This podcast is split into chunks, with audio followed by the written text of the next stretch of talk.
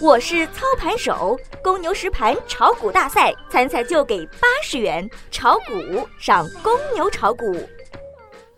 公牛午评：下跌不破支撑位，小幅的反弹随时可能发生。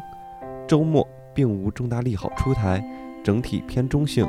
周五进场资金的预期落空，期指全面低开并拖累沪指，尤其是上证五零权重个股回调幅度较大，几度回踩两千九百二十一线进行支撑测试，散户的情绪化操作依然严重。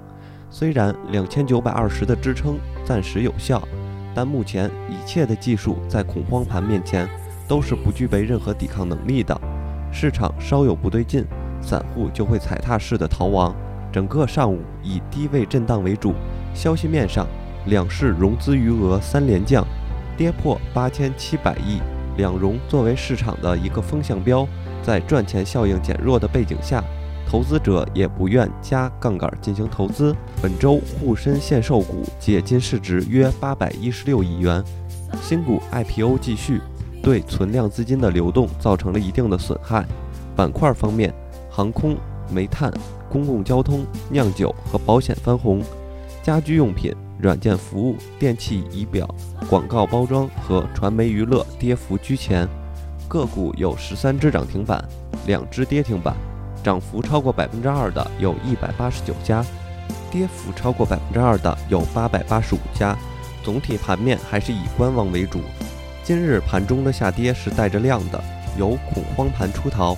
经过最近下跌，某些筹码终于被洗出来了，这是好事。通过盘口发现有强劲的买盘，将这些筹码全部消化掉。技术上，三十分钟和六十分钟的反弹小船说翻就翻。原本好好的反弹却没有持续下去，但六十分钟的 K 线来看，已经出现了背离。那么，只要今天不破下方支撑，反弹随时可能一触即发。近期反弹要看量能变化是否跟得上。